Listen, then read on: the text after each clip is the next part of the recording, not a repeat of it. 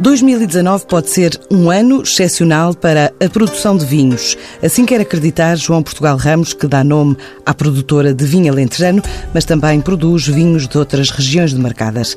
30 milhões investidos na propriedade na última década permitiu um crescimento a dois dígitos para já na ordem dos 27%, tanto no mercado interno como no mercado externo.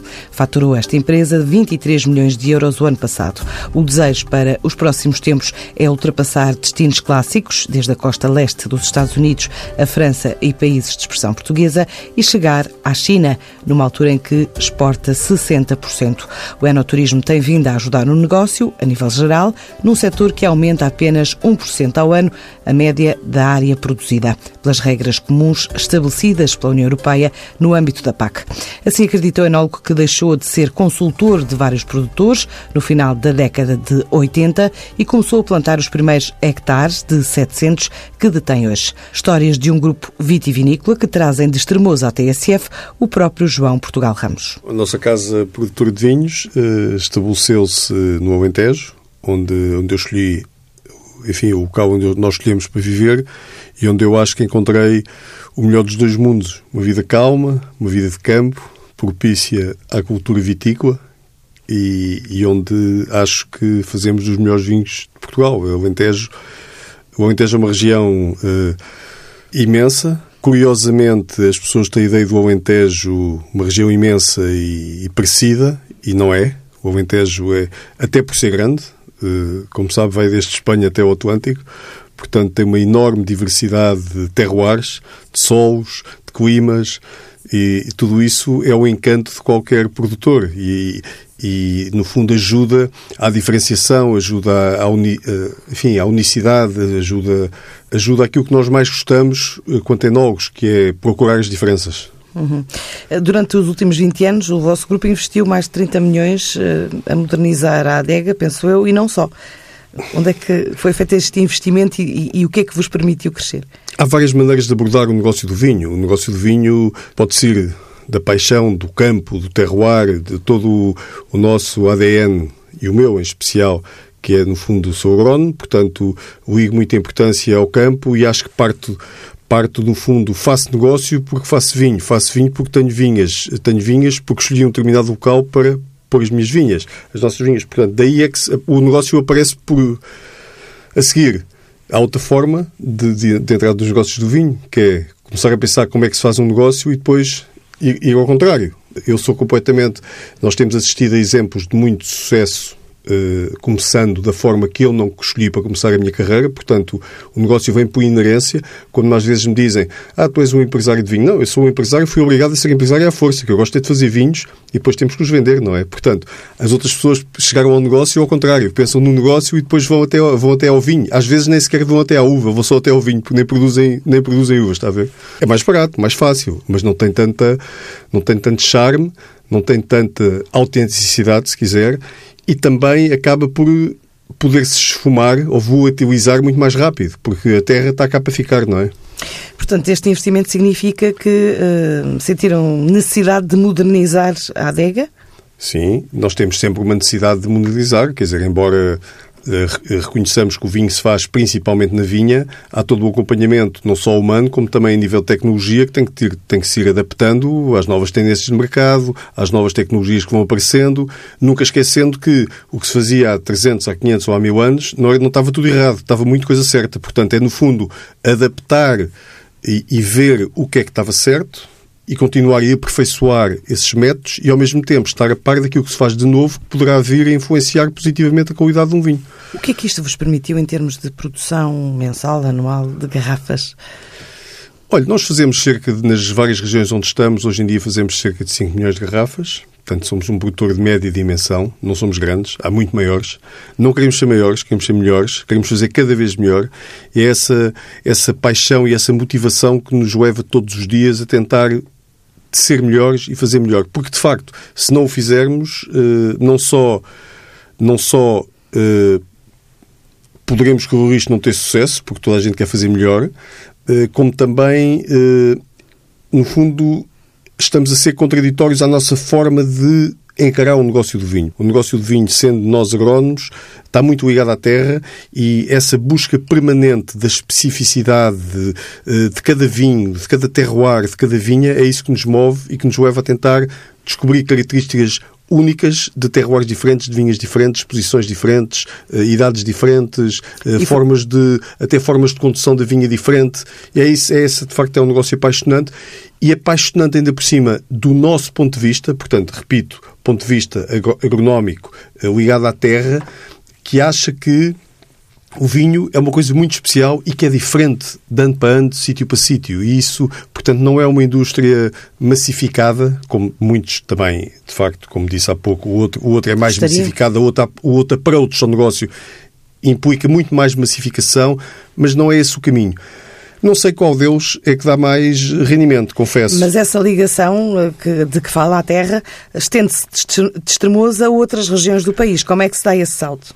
Bem, eu eh, sempre disse que em Portugal não conheço nenhum, nenhum sítio onde não se possa fazer bom vinho desde que se cumpram, desde que se queira ter vontade de fazer um bom vinho. Não há nenhuma região em Portugal onde, desde que se tenha vontade de fazer um bom vinho, ele não apareça. Eh, há umas que estão o potencial, portanto, todas elas têm um enorme potencial. Umas revelaram o potencial antes das outras ou estão numa fase, num estádio diferente de, de apresentar o seu potencial. O Alentejo talvez seja a região que seguiu à frente. Foi talvez, talvez o estilo de vinho, o approach ao consumidor, no fundo, apresentar à disposição do consumidor vinhos com taninos mais, mais fáceis, vinhos com mais fruta, foi a grande revolução do vinho em Portugal. Nós estávamos habituados, os consumidores portugueses, a apanhar vinhos pesados eu não diria pesados, diria com os taninos desequilibrados, taninos secos, a fruta já não estava, as pessoas antes tinham ideia quanto mais tempo o vinho tivesse numa adega e até nem estava nas melhores condições nessa adega, melhor seria o vinho, não é verdade? Portanto, o vinho também tem um tem os seus timings. Tem os seus, e tem os seus timings, claro. Nesse, nessa linha, criar vinho, os vinhos de parcela, o que é isto? Olha, eh, eh, às vezes diz-se muito, ah, vinhos monocastas, não tem interesse. Sabe que aí também há vários approaches. É que isto não é, não é, uma, não é uma ciência exata. Posso-lhe dar, por exemplo, dois exemplos de vinhos de vinha, de vinha única com uma única casta.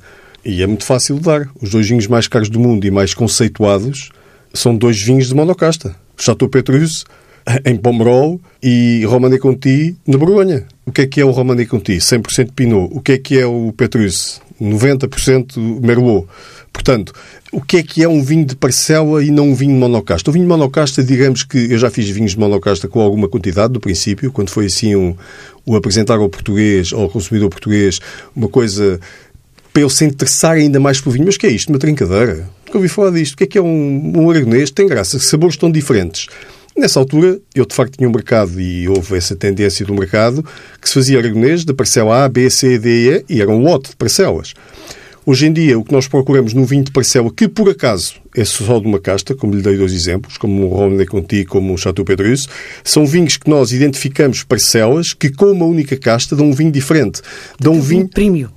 Prímio, claro, nós, eh, claro que sim. Eh, Produção limitada ou não? Super limitada. Super limitada. Quantas garrafas é que são numeradas? Nós, nós fizemos 3 eh, mil e tal garrafas de cada e também lhe dou um exemplo de vinho de parcela que nós já temos há mais anos no nosso portfólio, que é o Quinta da Viçosa, que é um vinho, um vinho que hoje em dia temos a vinha em modo de produção eh, orgânico, biológico, e é um vinho de parcela e que nós já temos no mercado desde 2000 desde 2001.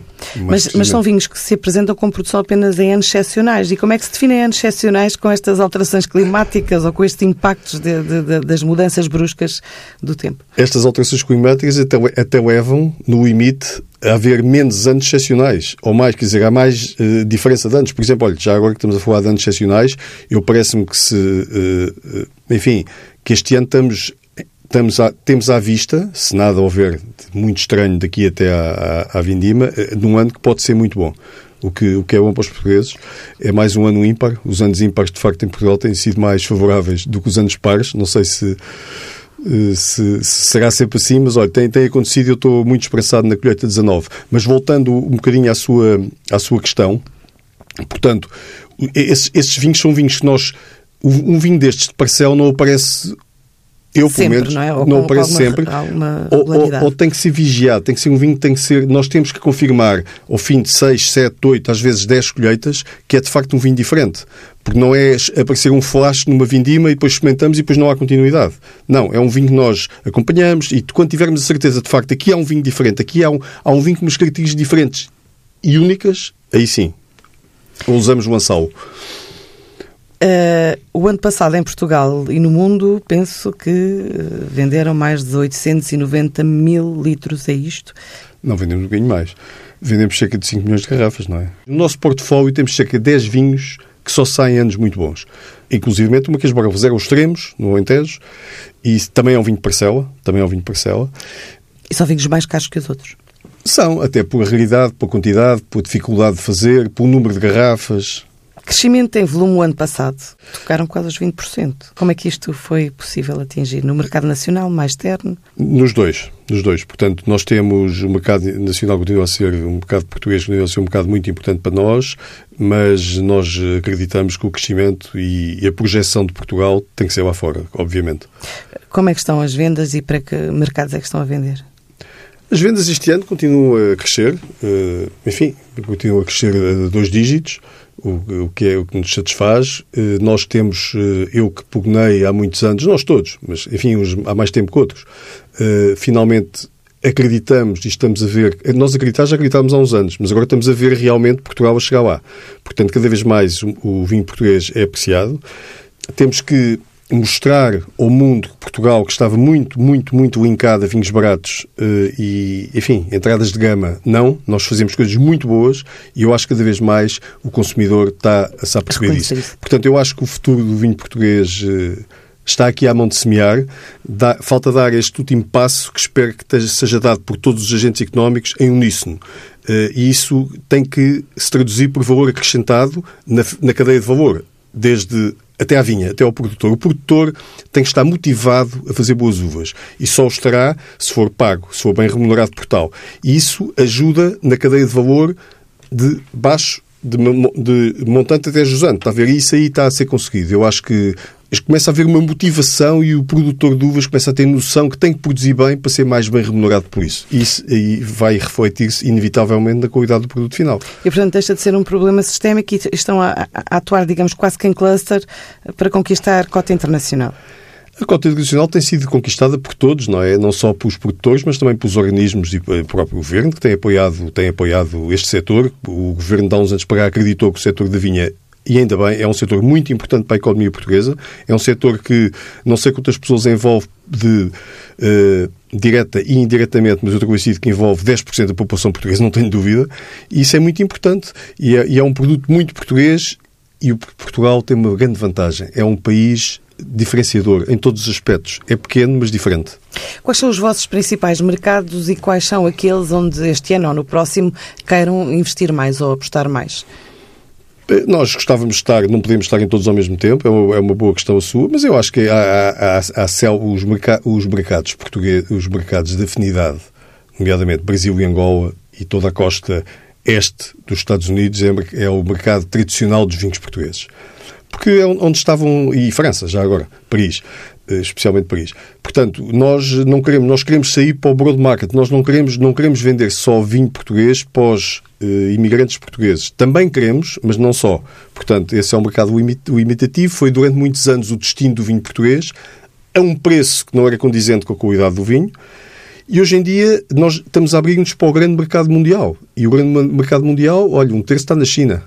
E a China, eh, só para lhe dar uma ideia, desde 2007 até 2017 triplicou o consumo per capita. Portanto, são boas notícias para o vinho. Isso também a má se notícia, nas vossas vendas? Também, seja... nós temos, e, e, ouça, e, e vinhos valor acrescentado. Vinho valor acrescentado. Bom, bem acrescentado. Bom, bom mercado.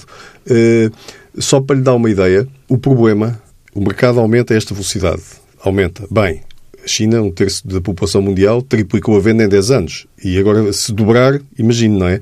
O problema é que esta planta que nós todos gostamos tanto, a videira, dá-se em quase todo o lado. Esse é que é o problema. Portanto, vai haver muita gente que vai plantar vinha para, enfim, para satisfazer a procura. E outro problema também é que a comunidade europeia é limitativo, é muito, uh, portanto, nós temos, nós, enquanto Estado-membro, só podemos aumentar a nossa área de vinha 1% ao ano. Portanto, nós nunca, nunca, nunca seremos um, um, um, produtor de grande volume porque não podemos. Uh, só para lhe dar uma ideia, eu estou convencido... Mas estamos em plena reforma da PAC, isso não é possível alterar? Eu acho que não, também não percebo porquê, mas, por exemplo, uma Argentina, um Chile, os chamados vinhos do Novo Mundo, podem fazer o que quiserem, podem plantar o que quiserem. Portanto, a China, inclusivamente, nós estamos limitados. E eu desconfio que, assim como estamos limitados a crescer 1% ao ano, estou convencido que morre mais e, so, e o abandono de vinhas, quer por enfim, deixar de tomar conta da vinha por população envelhecida, até por morte das videiras, também tem o seu ciclo, não é? Eu acho que perdemos área. Esse 1% não chega para repor aquilo que perdemos todos os anos. Uhum. E o mercado nacional, como é que o caracteriza nesta altura? Super pulverizado, super pulverizado. Nunca vi, nunca vi, eu não conheço nenhum, nada no mundo que tenha tanta oferta diferente como o vinho. O que por um lado é bom, por outro lado é uma dificuldade enorme, porque sabe que eu acho que ser pequeno e diferente pode ser uma grande vantagem. Ser pequeno e não fazer a diferenciação é uma desgraça para o produtor. Portanto, eu acho que uma pessoa que ofereça um produto diferente, realmente diferente, com preço, com valor acrescentado e ser pequeno, pode sobreviver. Ser pequeno e fazer um produto igual aos outros não tem hipótese nenhuma. Nesta altura já falámos do, dos vinhos premium. Uh, o, o, que é que se está, digamos, a destacar ao longo deste ano, e já vamos a meio, em termos de vendas? Mais este, este segmento premium ou, ou vocês têm uma vasta gama de vinhos? Temos, mas eh, temos, de facto, e eu acho que estamos cada vez mais, se nota, até, olha, até começando por o nosso produto mais, eh, mais típico português, ou mais conhecido português, até o vinho do Porto. Até no vinho do Porto nota-se nitidamente um crescimento das categorias especiais, portanto, vinhos de valor acrescentado em detrimento das entradas de gama. Eu acho que Portugal também está nesse caminho. O problema é que 90% do vinho no mundo é vendido abaixo de 2 euros. Portanto, esse é que é o problema. E nós, nós temos uma carga tínhamos, eu acho que cada vez temos menos, mas tínhamos uma carga, ou tínhamos, estávamos associados a vinhos de entrada de gama. Repara, até um Mateus Rosé. O Mateus Rosé sempre foi um vinho muito bem feito, muitíssimo bem feito, mas é um vinho que ajudou Portugal. Mas quer dizer, Portugal teve identificado com o vinho do Porto e Mateus Rosé. Mas nesta altura uh, temos outros vinhos e outro tipo de vinhos e outro estilo de vinhos e outro perfil e outra ambição que para, muito uhum. para além do Mateus Rosé. Sim, e este ano há um, um, forte incremento dos espumantes e dos, dos rosés, não é? Pelo menos uh, aquilo que eu tenho vindo a acompanhar. Sim, isso no mundo inteiro no mundo inteiro. O espumante está, mas está a ver aí também. Mas é uma questão de moda ou uma questão de, de promoção do setor eh, de aposta nesse segmento? Eu acho que é uma questão de moda. E nós temos que ir um bocadinho também atrás disso. Mas repare, nós aí também não temos capacidade de, de, de competir. Repare, uh, Espanha tem o champanhe, que é champanhe, ponto final. Desculpe, França tem o champanhe. Fra, uh, França, Espanha. Espanha é o cava. O Prosecco em, em, em Itália, hoje em dia compram-se Proseccos a menos de um euro. Portanto, não é esse o mercado onde nós estamos. Não podemos competir com os comandos nesse nível de preço. Outro, outros segmentos de mercado onde aposta? O enoturismo. Bem, o enoturismo, sabe, nós temos tanta oferta de turismo eh, à volta das adegas, eh, na região onde as adegas estão implantadas, confesso que não tem sido uma preocupação minha uma aposta decidida no enoturismo. Eh, não podemos apostar em todo o lado ao mesmo tempo, até porque não, não temos meios para isso, mas o enoturismo tem-se vindo a revelar cada vez mais, mais importante para nós, para nós vamos tentando acompanhar sem muito investimento, temos uma oferta limitada, temos uma oferta por marcação, não temos um restaurante aberto, como muitas adegas têm. Nem lojas? Temos loja, sim, loja temos. Mas eh, mesmo a nível da restauração temos, de facto, cada vez mais pedidos, mas só por marcação. Portanto, o enoturismo para já não me preocupa muito. Eh, não estamos em Gaia, onde 10% ou 20% das vendas são feitas através do enoturismo. Não, não estamos preparados para receber avalanches de caminhonetes de pessoas. Recebemos um enoturismo de qualidade. Uhum. E investimento em área, em, em novas, novos, novas vinhas ou uh, em matéria de sustentabilidade que se fala tanto, fazem o que ah, é que isso fazem? fazemos muito, isso fazemos muito. Fazemos muito e estamos muito preocupados e isso também, eh, isso também, como eu referi há pouco, está muito dentro do meu ADN, não é? Nós somos agrónomos, somos, eh, aprendemos a lidar com a terra, a terra temos de ter respeito pela terra e temos de deixar a terra em boas condições para gerações futuras. Portanto, mesmo antes desta moda, digamos assim, que ainda não está, mas esta de se falar tanto no vinho orgânico, no vinho biológico, eu acho que nós realmente já o fazíamos. Só que não estávamos certificados, está a ver? Portanto, nós já tínhamos essa preocupação. A sustentabilidade é uma coisa que nos preocupa, o, uh, o acesso à água, uh, enfim, tudo isso me preocupa, nos preocupa e estamos, aliás, não sei se, se tem conhecimento, mas há três anos recebemos na Duorum um prémio fantástico o melhor projeto uh, Business and Biodiversity uh, europeu, portanto, o melhor projeto de, uh, de negócio barra sustentabilidade da Europa. Mas porquê? O que é que fazem de facto na prática? Temos muito cuidado com tudo. Olha, temos tudo o que é espécie, flora e fauna preservamos ao máximo, fazemos tudo o que é possível fazer em termos de manutenção e do, do solo, da, das espécies autóctones, quer seja uh, uh, fauna e flora, como lhe disse. Foi um projeto criado de raiz e nós respeitámos completamente o enquadramento em que estávamos inseridos e, olha, e recebemos esse, tivemos essa feliz notícia de receber esse prémio. Aquisições a curto prazo estão previstas? A gente nunca diz que não, mas uh, neste momento eu quero consolidar o que tenho. Foi uma empresa, sabe que esta coisa dos vinhos, dizia a baronesa de Rothschild, quando lhe perguntaram como é que era isto o negócio de vinho, ela disse assim, respondeu uma resposta muito engraçada, o mais difícil são os primeiros 200 anos. Portanto, isto, isto o que é que isto quer dizer? Quer dizer que estes negócios são negócios para perpetuar através das gerações. A minha família já fazia vinho há três ou quatro gerações. 127 anos, não? Sim, sim, sim fazia vinho há, há umas gerações, embora nunca tivesse comercializado. Nessa altura não, não, eh, os, as pessoas faziam vinho, uvas e vinho, mas não comercializavam. Uh, os vinhos eram canalizados para armazenistas que, de alguma forma, não davam berço ao vinho. Eu acho que essa é a grande mudança dos, dos últimos anos em Portugal. Os consumidores, diz, dizem alguns gurus de marketing que as pessoas ao pequeno almoço ainda hão de querer saber de que vaca estão a beber o leite que estão a consumir. Isso passa-se muito com o vinho também. E ainda bem, porque o vinho é uma coisa séria, muito ligada à terra e é assim que eu o encaro. Ah, só para terminar, qual é a expectativa que tem em relação ao futuro? Para todos os efeitos, nós somos julgados todos os dias à mesa pelo consumidor. E o nosso maior, a nossa maior coroa de glória é o consumidor continuar a escolher os nossos vinhos. Esse é que é o prémio. Porque sabe que esta coisa dos prémios, há concursos todos os dias. Uma pessoa tem que ter quase, quase 10 pessoas, uma secção com 10 pessoas para mandar amostras para, para todos os prémios. Toda a gente tem prémios, toda a gente tem medalhas. Olha, eu, se voltar 30 anos atrás, enquanto consultor, eu era de longe o logo mais premiado a nível e nunca, nunca andei a, a, com a bandeira às costas dos prémios. Como repito, prémios, toda a gente tem prémios. Diga-me ao Madeira que não tenha prémios, medalhas de ouro, medalhas de prata, toda Cada a gente tem. Mais. Portanto, prémios, eu relativo, relativizo muito os prémios. E em relação ao futuro do setor e ao seu negócio em particular? Futuro do setor, como disse há pouco, encaro de forma muito positiva ao meu negócio particular. Eh, não é fácil, mas cá estou para perpetuar o negócio e para deixar para as gerações futuras. Na próxima semana, uma missão empresarial é levada pela ICEP até Jakarta para participar em mais uma edição da Food and Hotel Indonésia.